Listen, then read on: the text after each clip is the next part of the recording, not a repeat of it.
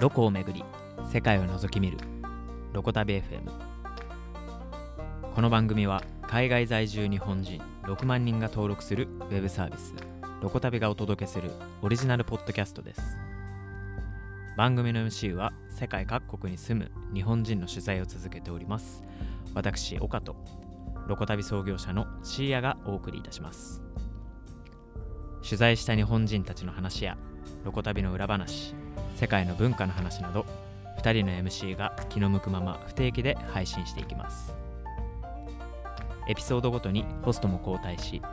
毎回テーマも変えながら世界にまつわる話をしていきます。ぜひ一緒に世界を覗き見る体験を楽しんでいければ幸いです。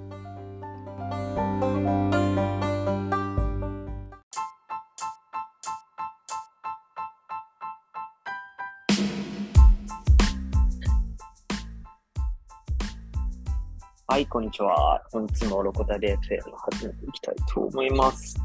ではですね、今回なんですけど、まあ、記念すべきっていうと、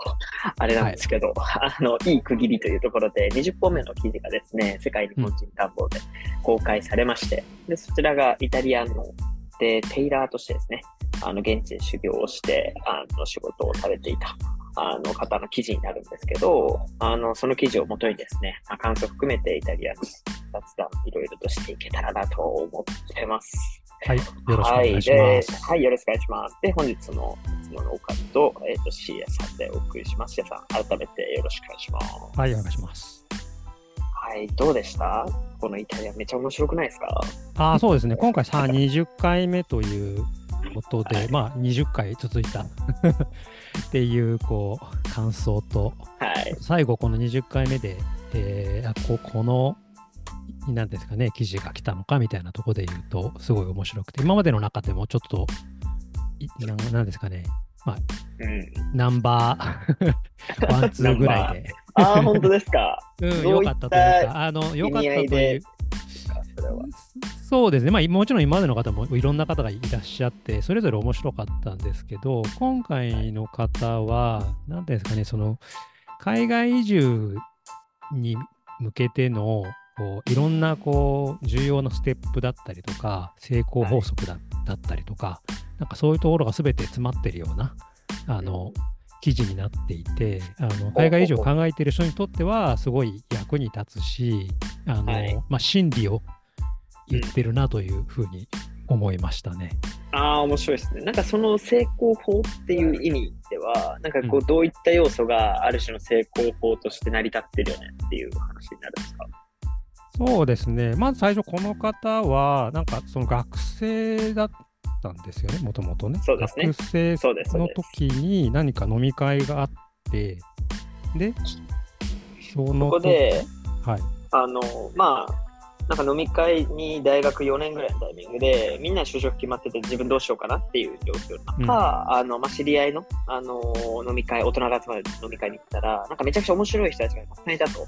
で、自分のやりたいことをそれぞれが最近何やってんだよねって報告し合っている様子を見て、なんか自分もそんな風に、なんかこう自分のあのやりたいことをちゃんとこう喋れるようなあのことしたいなっていう思いになりながら、その飲み会の帰り道歩いてる中で、いや、なんか自分服好きだし、スーツ好きだから、平ラになろうみたいなのをうん決心して、みんなの前で行っちゃったみたいな。それでイタリアに渡るっていうはいのが大まかな経緯ですね。そうですよね。まあ、はいもちろん、その、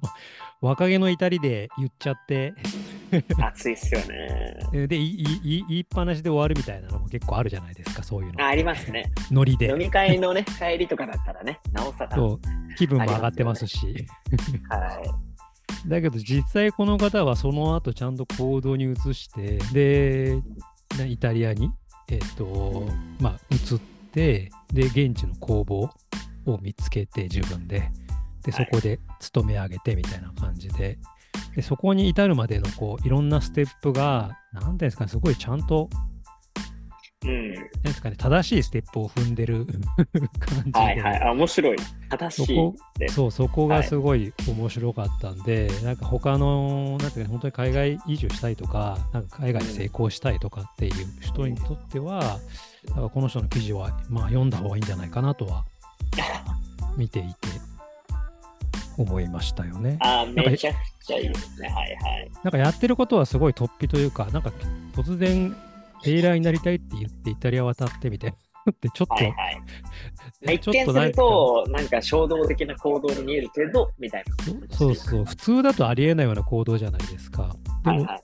で、まあ、多分何も考えてない人だとすると、本当にただ何も考えないで行くんですよね。現地に。はいはいはいはい。でも、この方はまず最初に、日本で、なんだろう、最初、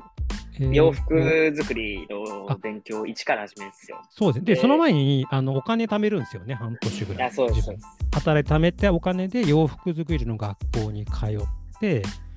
で、ある程度基本的なその洋服を作るみたいな技術を日本で身につけた上で、でね、えーと、イタリアのナポリに渡ると。はい。で、まあそのまあ、どこかの工房で働かせてもらいたいっていうので、はい、えーとまあ、工房を訪ねるんだけれども、その訪ねる前に、そのナポリのスーツ工房の工房リストアップしてみたいなね。はい、で、それを一軒一軒回ってこうっていう感じで行ったら、たまたま一番最初偶然、偶然一番最初だったけど、まあ、その準備があったからこそっていうのはやっぱありますよね。そうそうそうそう。はい、だからすごい運がついてるなと一見思うんだけど、それに至るまでのステップがちゃんと踏めていて、結果的に1軒目でうまく入ることができたみたいなことであるので、なんか、それはそれでいいんだけど、でもそれもなんか前のステップを踏んでなかったらいきなりそんな風にはならない。いや、確かにそうかもしれない。例えば、20件リストがあって、それもあるぞっていう、多分感じだと思うんですよね。はい、で、その1件目が今回、あの、実際にレシーブができたお店だったわけじゃないですか。だけど、そのなんか行く順番が仮に違ったとしたら、しても、その結局20個もあるから、そのお店にはたどり着けるわけじゃないですか。はい、で、偶然、あの、巡り合わせでいいお店に出会ったんだよね。運が良かったっていう風になるんだけど、多分、衝動だけで言ったら、1軒目でそういうお店に出会えなかったら、心が折れていくみたいなことも全然あり得るわけじゃないですか。だから、その一見運が良かったよねって話なんだけど、その裏には準備があるから、それが幸運として成り立つように、あの、な準備ができてたっていうことになるんですよね、多分ね。その話そうですね。まあ、例えば20件リストアップして20件例えば断られたとしても、なんていうんですかね、なんかそそれだけで終わらない、ちゃんと、ね、あの行動されてるので、まあ多分次もやるという、多分、ことをするんじゃないかなと思うんですよね。だから、うんうん、そこがこうまぐれでそうなったわけではなくて、うん、えー、まあ、いろんなことが組み合わさって結果的に運が最終的に巡り巡ってその1軒目の工房で働かせてもらうみたいな感じになったっていうのは、あのまあ、初動から、その海外に行く時の一番最初の初動から、なんか正解を、正解をやってるなっていうふうに思いましたね。いいある種なんかこう、まとめると、まあ、ちゃんと準備するっていうところと、あとはそれをこう、実際に結構勇気のいる行動をする行動力と。あとはまあ最後はちょっとした運みたいな。そうですね。この3つの要素がある種の海外に渡る上で、こう、こう、要件みたいな。そうですね。あとなんか覚悟も多分あるんだと思うんですよね。なんかあの記事の中にあるのが、最初給料ゼロからスタートみたいな。デッチ暴行ですよ。デッチ暴行で、そうそう。でもなんか普通考えたら、まあ働くんだから、ね、まあ安くても金はもらえるだろうみたいな、そういう安易な多分気持ちで言ってたら、もう1件目で OK って言われても、お金くれないんなら嫌だよみたいな感じで。ああ、確かに確かに。自分でそのなんて道を閉ざしてる可能性も全然あると思うんですよ。はいはい。確かに。ななんか、か覚悟が違うんで、最初から給料ゼロっていうことに対して、まあ、なんていうそこが多分ハードルじゃなかったというか、はいはいはい。いうのも含めて、あの、まあ、すごいいいなと思いましたね。本当ですね。確かにそうだわ。でもやりきるぞっていう気持ちでいるし、だからそこに向かうための道筋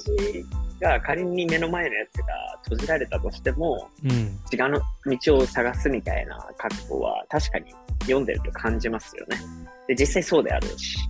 そうそうそうそう。はい、だから結構いろんな行動がちゃんと、なんていうんですかね、あの、まあ、むちゃむちゃそれを考えてやってるかどうかはちょっとわかんないんですけど、あの、一歩一歩がちゃんとなんですかね、ちゃんと着実にこう踏み出してる感じが しますね、なんか。なんかあそういう意味だと、そのテイラーになるっていうの、まあてまあ、職人さん気質っていうのもすごい向いてるのかもしれないな、みたいな。なんか職人もやっぱね、こ結構毎日同じことの繰り返しだったりとかすると思うんで、結構大変な仕事だと思うんですよね。でもそこをこう、なんですかね、少しずつ少しずつやれるような多分性格なのかもしれないですし。工程をちゃんと踏んでいけると。そうそうそうそう。うんそうねいや、なんかだから今回のイタリアの、まあ、ナポリの記事ですけど、これはまあ今後、まあ、イタリア限らず、どっかの国に行って何かについていくみたいな。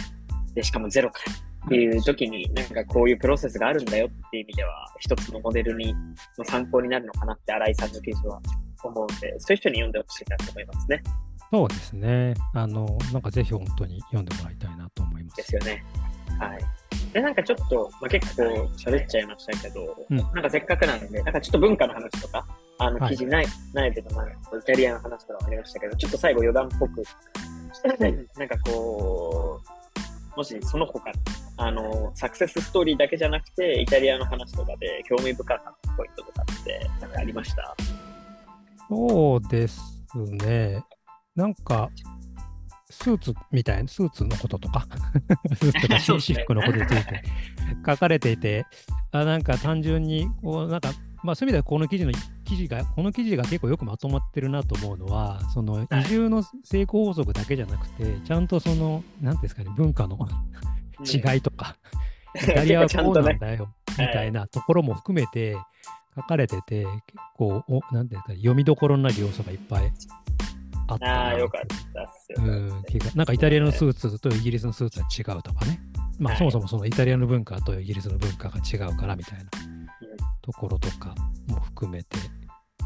なかなか。いいっすよね。なんか、僕も好きでしたね。自分で書いてあれですけど、まあ、最後の部分とか、なんか、あの、本人は最後、あの、日本で、あの、お店をね、作りたいっていうふうに言っていて、その理由は何かって時に、まあ、イタリアの人たちの、なんかワークスタイルというか、あの、職人なんだけど、仕事時間に家族となんていうか、雑談で電話しまくるみたいなのが結構あって、なんかその家族との距離感みたいな、もうすごく大切にしてるカルチャーに触れて、なんかこう家族の近くで暮らしたい、仕事がしたいっていう風に、なんかどんどん感情が芽生えていったっていうのがすごく面白かったですね。だからなんかイタリアじゃなくて、うん。日本に帰って自分の家族とかが近くにいる場所でお店をやりたいって言ってるのとか、なんかこう本人のこう今後、プラスなんかイタリアのなんかこう風景がちょっと垣間見える感じがして、なんか面白いなって思いましたね。そうですね。なんか本当にまさに帰ってくる理由がめ明確というか、あのうんイタリアで学んだことをちゃんと生かした上で日本で暮らす、まあ何ですか、い日本で仕事をするということがなんか明確になった上で日本に帰ってくるみたいなですよ。ねだからが、うん、イタリアに帰ってくる理由もイタリあ違う日本に帰ってくる理由もイタリアで学んだことが起因してるっていうのが面白いですよね。そう、なんか全てなんか完結していて、まあももちろんまだこの方帰ってきていないと思うんですけど、あのまあ帰ってきてもしお店を開いたら、なんかこの方の、あかもう戻っててきたんですよ。ああ、そうなんですね。じゃあこれ、はい。じゃあそれでこれからお店を自分で始められたりするって感じなんで。そうそう。あそうです。そうかだから第2章が始まる感じがしますよね、この方のね。いいっすよね。日本での第二章いいっすね。第まあ、第1章が日本で、第2章がイタリアで、つまり第3第三章だ。第3章 という新たなこの方の人生が始まる感はすごいあって、そのそれぞれのなんかステップがなんかちゃんと完結しているような感じがしていて。すごいいいですよね。確かに。いや、いいっすね。なんかこんなね、感じの、まあ、新井さん、まあ、いつか僕のスーツ作ってほしいですけど、こういった、まあ、物語含めてですね、今後も記事公開していこうと思うんですが、ちょっとあの、ね一旦年内のね、連載はここで、はい一区切り休憩ということで、また再開したらお知らせできればなと思ってます。はい。はい。では、そのところで今日は以上となります。結構長々とあの喋っちゃいましたが、すごく楽しかったです。はい。はい、ありがとうございました。はい。